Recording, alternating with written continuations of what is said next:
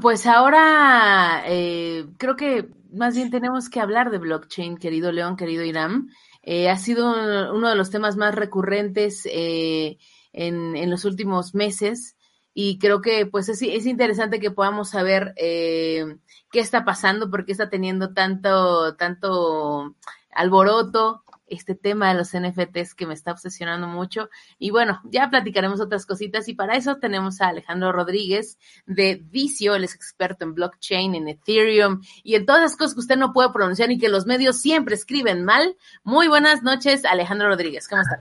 Buenas noches. Ay, perdón, menos milenio, porque aquí está Fernando Santillanes. Milenio no, me queda muy, muy claro. Perdón, ¿cómo estás?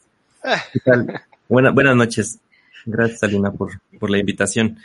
Sí, sí, efectivamente, como, como dices, la verdad es que es, es, una, es una palabra que está en boca de todos, pero que todavía no entendemos al, o sea, por completo, ¿no? Claro, por, brevemente explícanos un poco, eh, yo sé que es un tema muy eh, complejo, pero para quienes eh, están apenas entrando en el tema, eh, ¿cómo se lo podemos explicar de una manera muy, muy puntual? Pues lo, lo, dijeron, eh, perdón Alejandro, lo decían, decían de broma, ¿no? Este, lo dijeron de Big Data y ahora lo dicen sobre blockchain de, y lo comparaban con el sexo de adolescentes, que todo el mundo está hablando de eso, pero nadie lo ha usado realmente, ¿no? Eh, algo claro. así. Claro. Lo, lo, primero, lo primero que me gustaría decir es justamente separar esos dos conceptos que están eh, muy, muy juntos, pero que no tienen mucho que ver, que es justamente el tema de blockchain como tecnología, como plataforma, y el tema de las criptomonedas, ¿no? Como Bitcoin. O sea, Bitcoin, por ejemplo, eh, todo el mundo lo asocia inmediatamente a blockchain, pero eh, más sin embargo, eh, Bitcoin simple y sencillamente es el primer caso de uso exitoso de una red blockchain, ¿no? De ahí se desprendió una locura impresionante. Entonces, la tecnología como tal, la plataforma, eh, tiene mucho más, ¿no? Entonces, ¿cómo describiría rápido blockchain? Blockchain es una plataforma de confianza, una, una plataforma criptográfica que nos permite tener confianza en un protocolo suficientemente robusto y consensuado para que las partes lleguen a acuerdos de manera correcta y de manera eh, sin, sin, sin agravios de terceros o sin tener falla de información o sin tener eh, problemas de, de, por, por los temas de transparencia y de mutabilidad que maneja. Entonces, justamente es eso, es una plataforma grande, es un protocolo grande que nos va a permitir mantener la confianza entre las personas. Claro. Y, y esto ha sido empleado está empezando haciendo, eh, empezando a ser usado por gobiernos, eh, tanto para manejar cuestiones financieras como cuestiones de certificados, eh, poder eh, tener como una autenticidad clara, ¿no? Dentro de, de un mundo donde, en el caso, por ejemplo, de los NFTs, que es el último boom que hemos tenido, eh, pues sí, en, en el hype de Internet, eh, teníamos ese programa, problema en el mundo del arte, ¿no? Normalmente decían, esta persona hizo esta, esta obra, pero pues alguien le emitía un certificado en, pues en, en cartón, en opalina, y ese era lo único que teníamos. Y ahora, pues de alguna manera se está integrando más la posibilidad de que cada, de lo que compres, sí tenga una cuestión eh, de autenticidad, tal cual, ¿no? E, esta parte de los, de los NFTs, como mencionas, eh, nació eh, hace mucho tiempo ya, hace 2016, 2017 aproximadamente, con un proyecto muy interesante que se llamaba CryptoKitties. Por ahí eh, fue importante, fue importante para la comunidad, en el cual eh, pues justamente manejaban este tipo de gatitos criptográficos que generaban por medio de un algoritmo, generaban un ADN que le daba características propias a un gato y, y, la gente podía comprarlos y venderlos y podía cruzarlos, digamos así, y poder tener más gatitos y esos gatitos adquirían las características de los padres. Entonces eh, se hizo todo un, un, un mercado grande. Desafortunadamente la red, en este caso Ethereum, que era la que soportaba las CryptoKitties, no estaba preparada, ¿no? Ahora tres, cuatro, cinco años después ya estamos listos para poder soportar la tecnología de NFT completa. Pero en ese tiempo no se tenía, entonces tuvimos muchos problemas con la red justamente de, blockchain de esos tiempos porque la red se, eh, se alentó, se tuvo demasiado tráfico porque la gente estaba tratando de transaccionar con estos, con estos gatos. Y pues fue un caso de éxito, sobre todo en los, en los tokens no fungibles, que justamente son los NFTs, pero también fue un pequeño fracaso porque todavía no estaba la red lo suficientemente madura para soportarlo. Ahora, el tema de los, de los NFTs, justamente una de las características principales que nos da blockchain es, independientemente de la transparencia y de la inmutabilidad, porque es un protocolo criptográfico, nos da justamente la capacidad de saber exactamente quién tiene qué, ¿no? De manera segura. Exactamente de tener propiedad. Y, y el caso de los, del, del arte es, uno de los, de los cuales se va a explotar el, el, el tema, ¿no? Pero, eh, por ejemplo, propiedad intelectual, ¿no? Por ejemplo, ahí Sony tiene algunos proyectos que ya está trabajando con, con, con, para ponerle a sus Blu-rays algún tipo de, de, de seguro eh, criptográfico sobre blockchain. O sea, ¿Alguna... para llevarlo al, al, derecho de autor.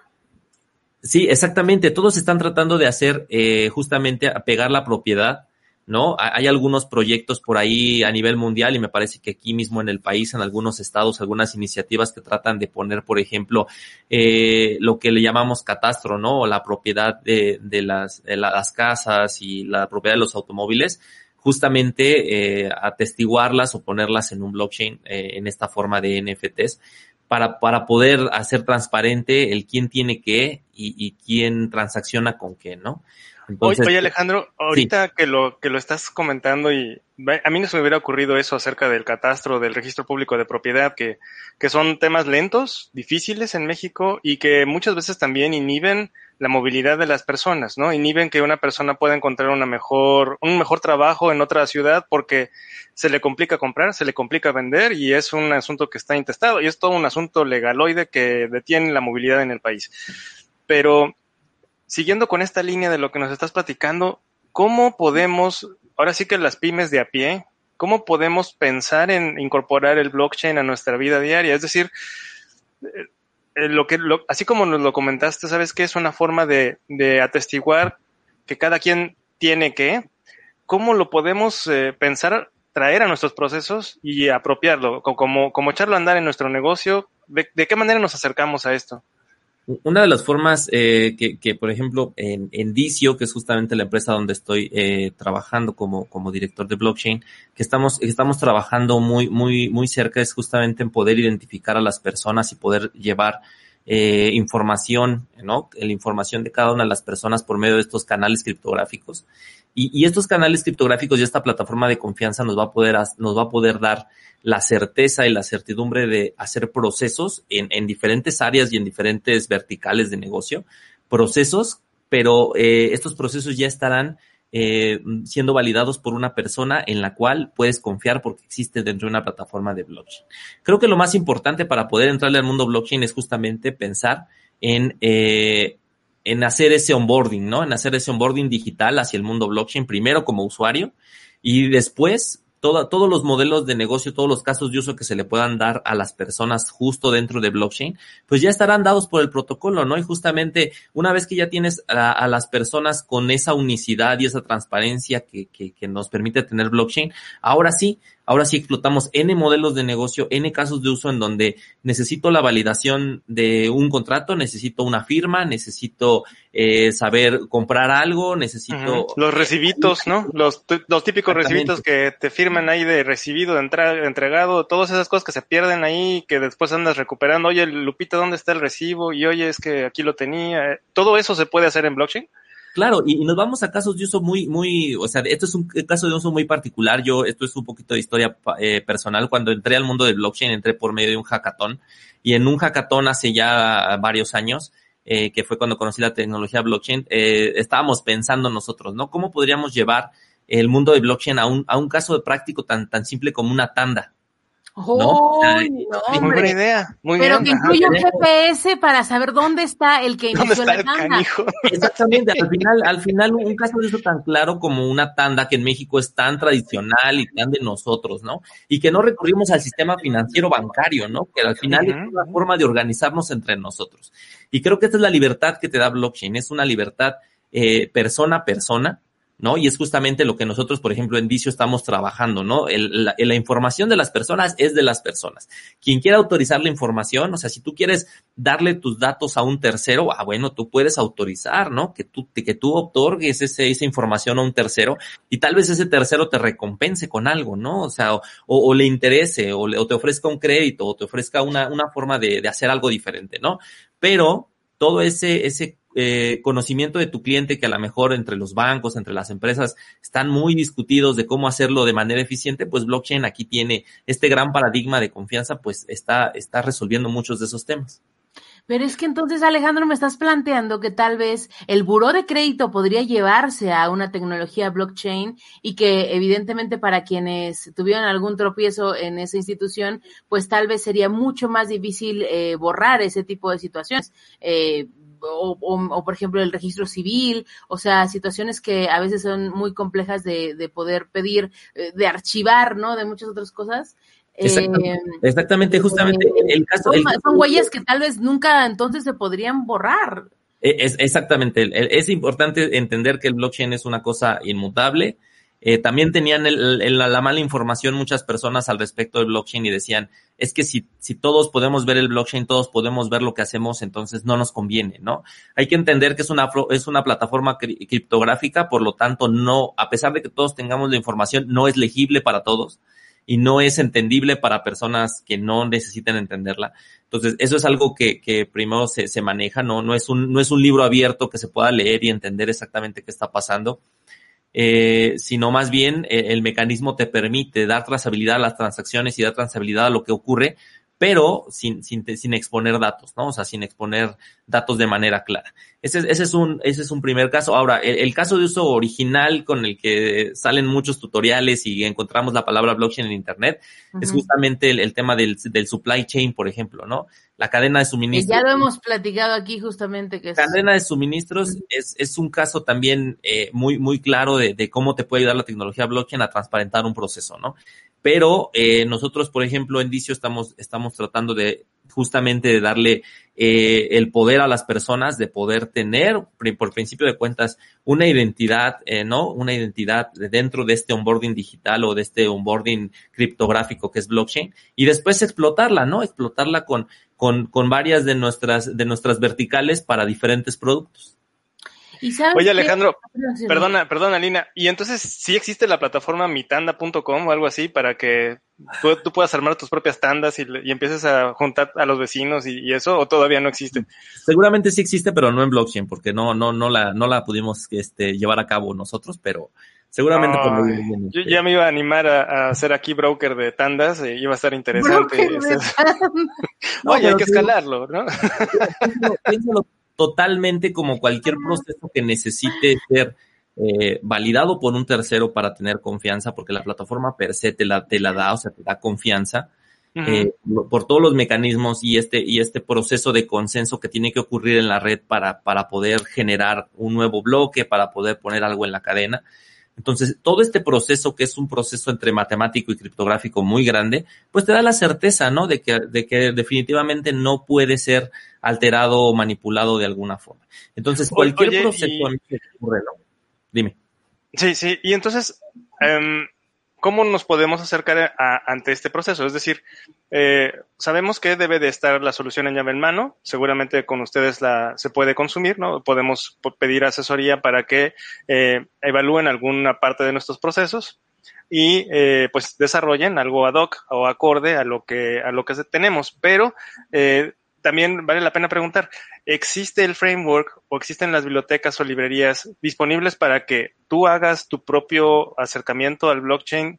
Eh, ahora sí que eh, DIY, do it yourself, ¿no? Eh, de alguna manera hágalo usted mismo.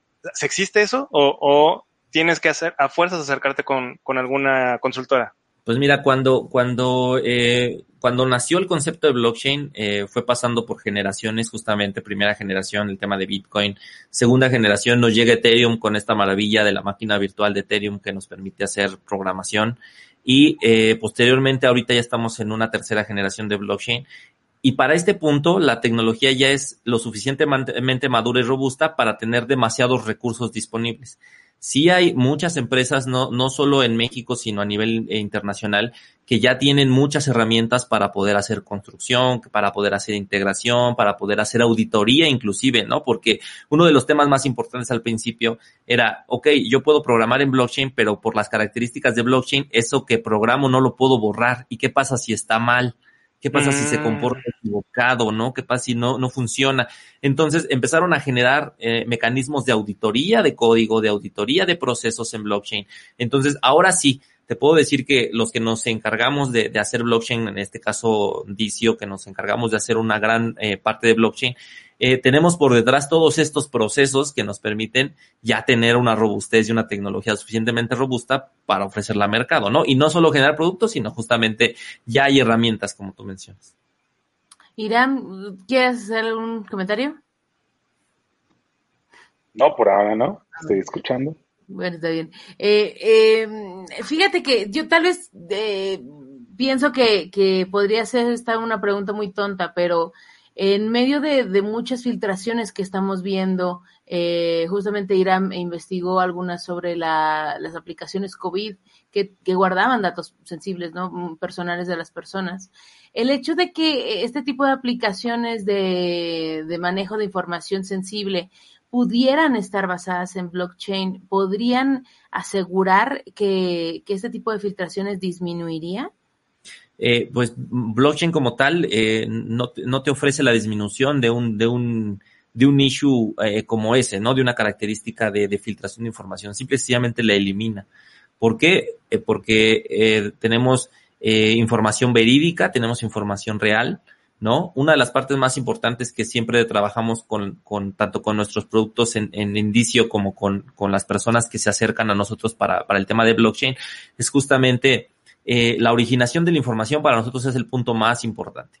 ¿Por qué? Porque al final eh, blockchain dentro de sí en la plataforma es lo suficientemente seguro y robusto para saber que lo que está ahí no va a ser modificado o alterado.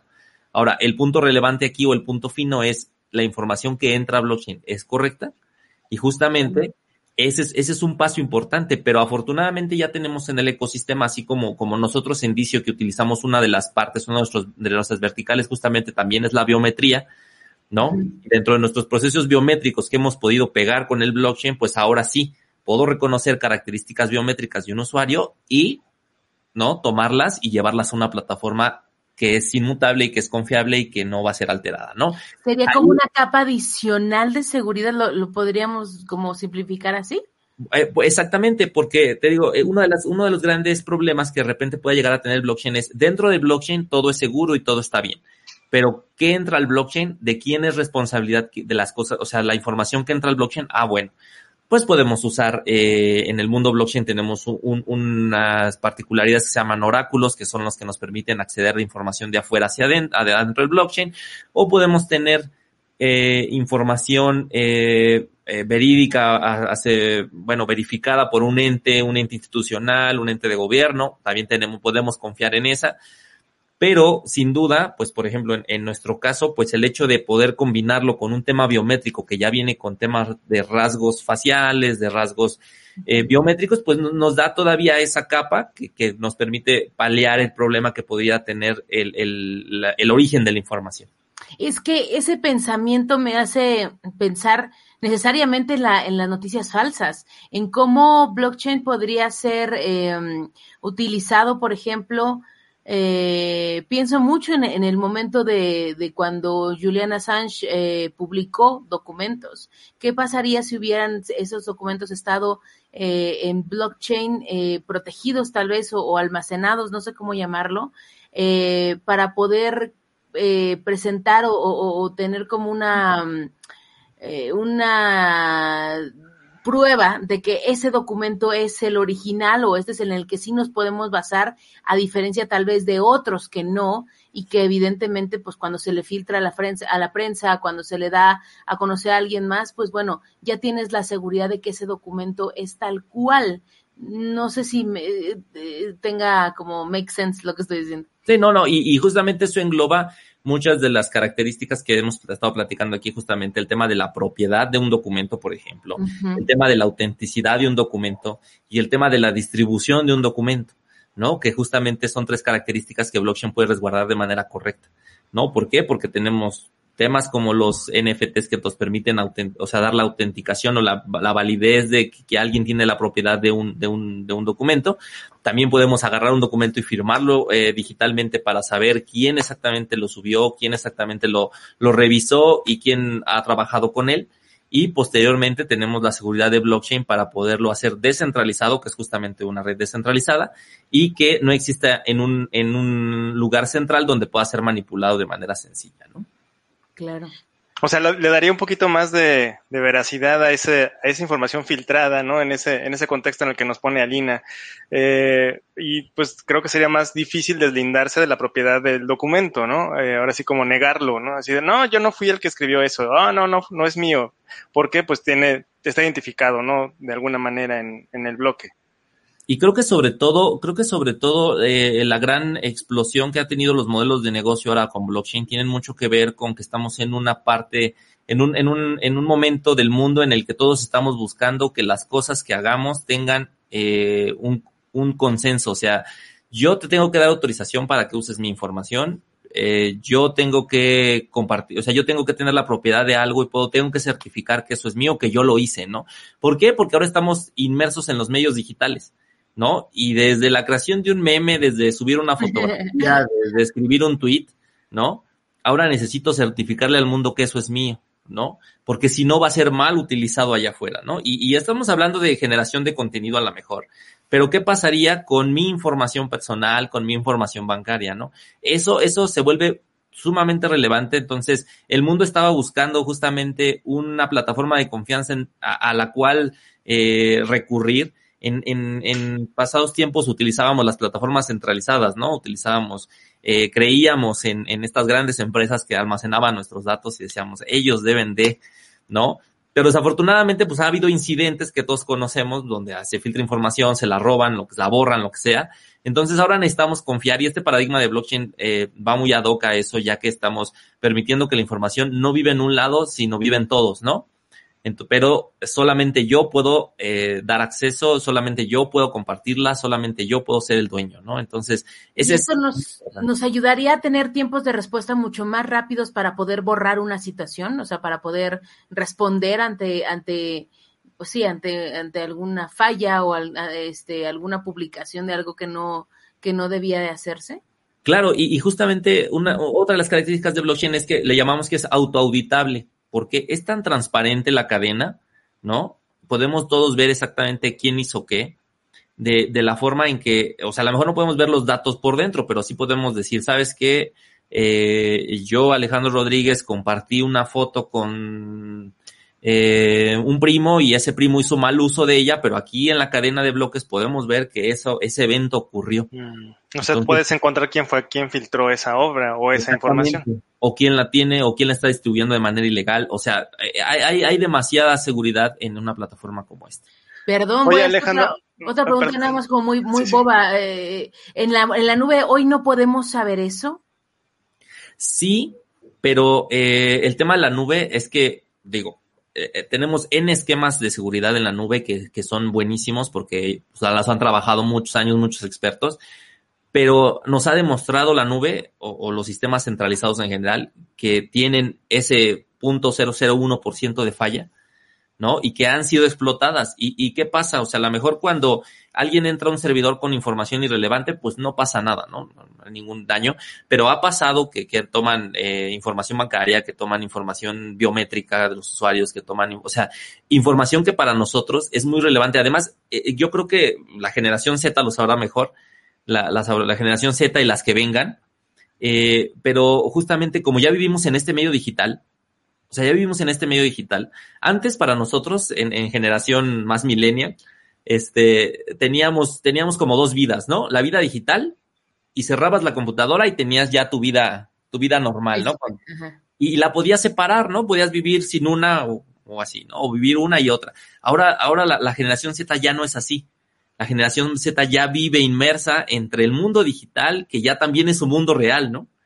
Entonces, ahora ya toda, todos estos mecanismos que teníamos antes de protección y de seguridad y de, de tener los papeles en una caja fuerte, los tenemos que llevar a este medio digital, ¿no? Y entre más encontremos plataformas como blockchain que nos permiten tener una información lo suficientemente segura y robusta, pues nos va a dar una ventaja importantísima, ¿no? Oye, Alex, y regresando un poquito también a, a, a, tu, a tu experiencia del hackathon, Este, es que ya no me puedo quitar lo de la tanda de la, de la cabeza. No es cierto, no, no es eso. Este, regresando, regresando un poquito hacia esa parte, eh, eh, para los eh, programadores que nos ven o los chicos que quieren, eh, pues, iniciar en el camino del blockchain, ¿qué lenguaje de programación recomiendas y cuál sería el, el, un muy buen lugar para empezar a, a aprender este blockchain?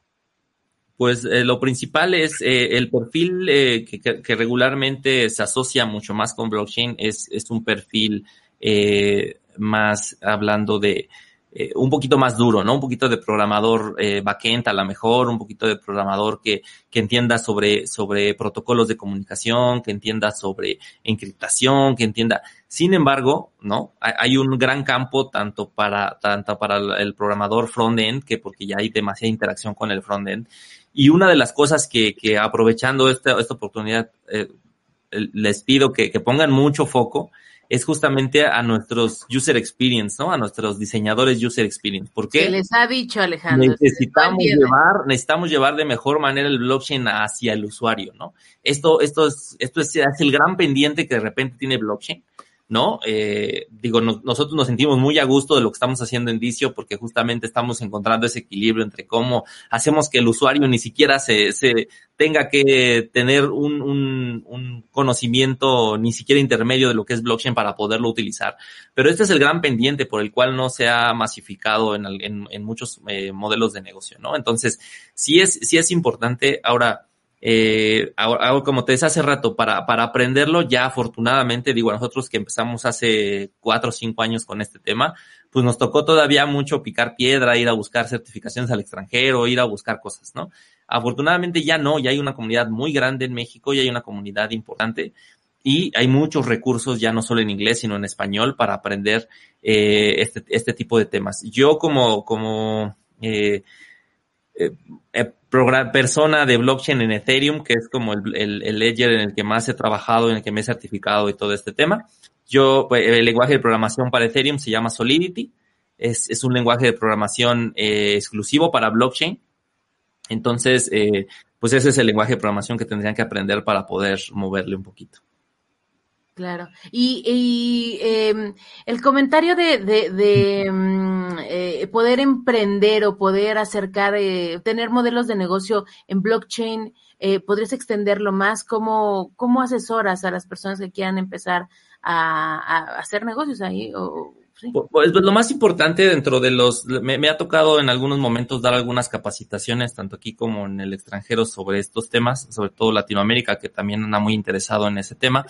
Eh, justamente lo primero es entender dos cosas. Uno, ¿qué es la descentralización? Porque es un cambio de paradigma importante, ¿no? O sea, la mayoría de las cosas que se pueden resolver en blockchain también se pueden resolver de manera centralizada pero necesitamos saber si podemos aprovechar las bondades de un sistema descentralizado como blockchain o no vale la pena. Eso es, eso es una de las cosas que tienen que tener un foco muy claro. Y eh, justamente la segunda parte es eh, salirse un poquito del tema del, del PowerPoint y del, del, de la palabra blockchain en la boca que todo el mundo trae, que, que todo el mundo piensa que podemos blockchainizar. Alguna vez escuché ese concepto, ¿no? Vamos a blockchainizar lo que sea, ¿no? O sea, tú pon un proceso, el que sea, lo blockchainizamos. Y entonces, justamente ahí tiene, tiene uno que ser muy cauto y decir, no, espera, o sea, no todos los procesos de negocio son aptos para funcionar dentro de blockchain. Hay, hay casos de uso y modelos de negocio específicos, pero no quiere decir que ahora toda, cualquier aplicación que haga la vamos a hacer para blockchain, ¿no? ¿Por qué? Porque hay casos de uso que no valen, no tienen sentido, no valen la pena, o simplemente la tecnología no va por ahí, ¿no? Entonces, es muy importante primero hacer ese como mapa mental ¿no? Que, que, les decía yo en, en, los cursos que me ha tocado dar, justamente he trabajado en un mapa mental para dar un mapa de decisiones muy correcto de decir, a ver, tu, tu modelo de negocio eh, tiene esto, hace esto, necesita esto, sí, sí, sí, vas contestando el, el, mapa conceptual y al final llegas al necesitas blockchain o no necesitas blockchain, ¿no? Y eso es una cosa muy importante. Digo, yo soy una, una persona de blockchain y me gustaría que todo tuviera blockchain porque me gusta el blockchain, pero pues definitivamente nos hemos dado cuenta con el tiempo que no es así. Es que podría parecer eh, a, a, simple vista una diferenciación, una, un motivo para cobrar más si quieres, o sea, una, un, un modelo de negocio per se, ¿no? O sea, plaquitas para perro, pero que estén en blockchain, no sé, o sea, seguro va a existir. Entonces, eh, por eso quiero que, que hagas ese comentario, que explores un poco más sobre eso, si realmente vale la pena o no. Sí, definitivamente esa es, esa es la, forma. Hay que dar un, un buen, eh, digo, e, en México y en, en, otras partes del mundo se está trabajando. En, en, en Dicio, por ejemplo, hemos trabajado fuertemente con la creación de producto blockchain. ¿Por qué? Porque estamos, o, sea, en, en el mundo eh, tanto de sistemas como los modelos de negocio, hemos, eh, tenemos muchos creadores de producto, ¿no? Y tenemos desde creadores de producto tradicionales que ya los conocemos, pero ahora necesitamos creadores de producto blockchain, ¿no? Y esos tienen que estar muy, muy ad hoc en, en procesos blockchain y entender procesos blockchain. Y vamos a necesitar, eh, eh, por ejemplo, todo un área de pruebas blockchain y todo un área de auditoría blockchain y todo. O sea, auditoría blockchain, qué vamos a tener que, que, irnos justamente adentrando, eh, ¿no? Y formando parte del ecosistema de, de las grandes TIs, pero eh, en blockchain cuando lo cuando el modelo de negocio lo amerite, ¿no?